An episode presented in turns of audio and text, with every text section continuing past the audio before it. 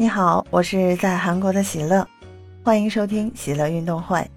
随着2022年北京冬奥会的开幕，吉祥物冰墩墩成为新晋的顶流，在各个冬奥特许商品零售店销售火爆，一吨难求。同时呢，大家也不要忘了冰墩墩的好伙伴雪融融呀。今天是三月四号，今晚的二十点，在冬残奥会的开幕式上，雪融融即将亮相。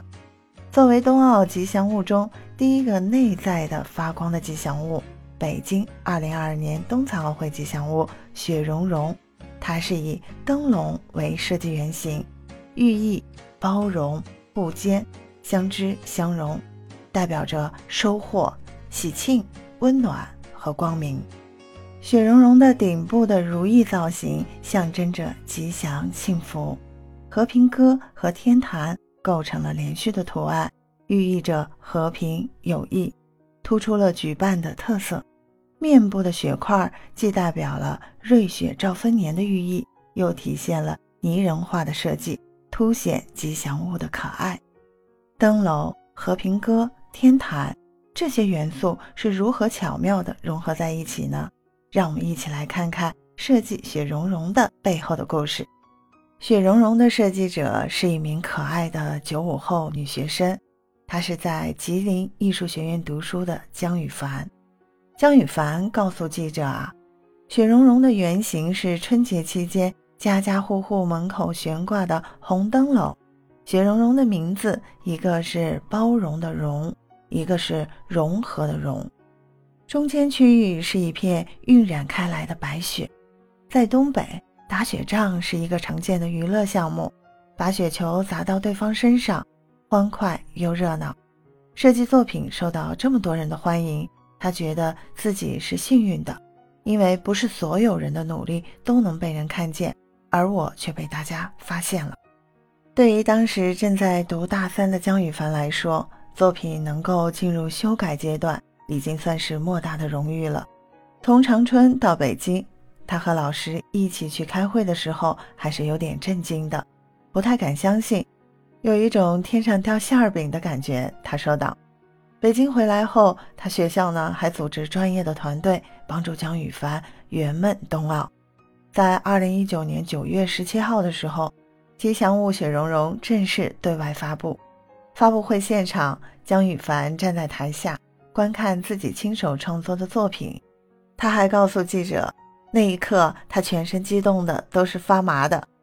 所以说啊，从江雨凡的故事来看，是金子总会发光的，努力不会白费。自从北京冬奥会开幕式以来，吉祥物的热度就是居高不下。有人发出疑问了：看了雪融融的外表，似乎雪融融没有嘴巴。对此，江雨帆解释道。雪融融是有嘴巴的，它白雪的小脸蛋下面有一条弧线，那个弧线就是嘴巴。这里呢还有个细节容易被忽视，不少网友开始啊自己或画或制作两个可爱的吉祥物，在画画时自动把冰墩墩认为是男孩，雪融融是女孩，但是实际上他们俩是没有性别的，因为根据国际奥组委的规则。吉祥物不能有性别差异，因为不能有性别差异，所以冰墩墩和雪融融也不能讲话。这一点在即将上映的动画电影《我们的冬奥》中也有表现。在该动画中，冰墩墩和雪融融出现多次，但都没有说话，而是发出“咿呀咿”的声音。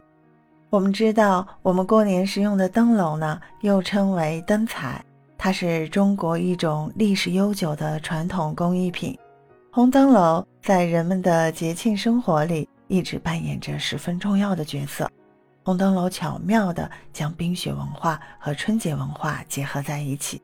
残疾人运动员在拼搏中自内而外展现出的奥运精神，就如同灯笼一样，点亮自己，激励他人，感召世界。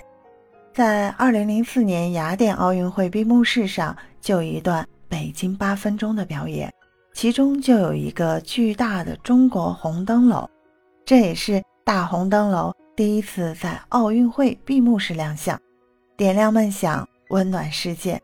二零二二年大红灯笼又变成了吉祥物雪融融的样子，将出现在北京冬残奥会的六大比赛项目里。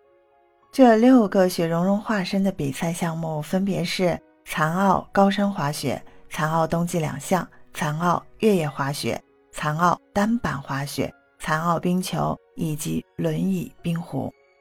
在充满激情与梦想的冰雪赛场上，雪融融用光明和温暖鼓励每一个运动员勇敢追梦。欢迎收听和订阅喜乐运动会，让我们一起为冬残奥会运动健儿们加油！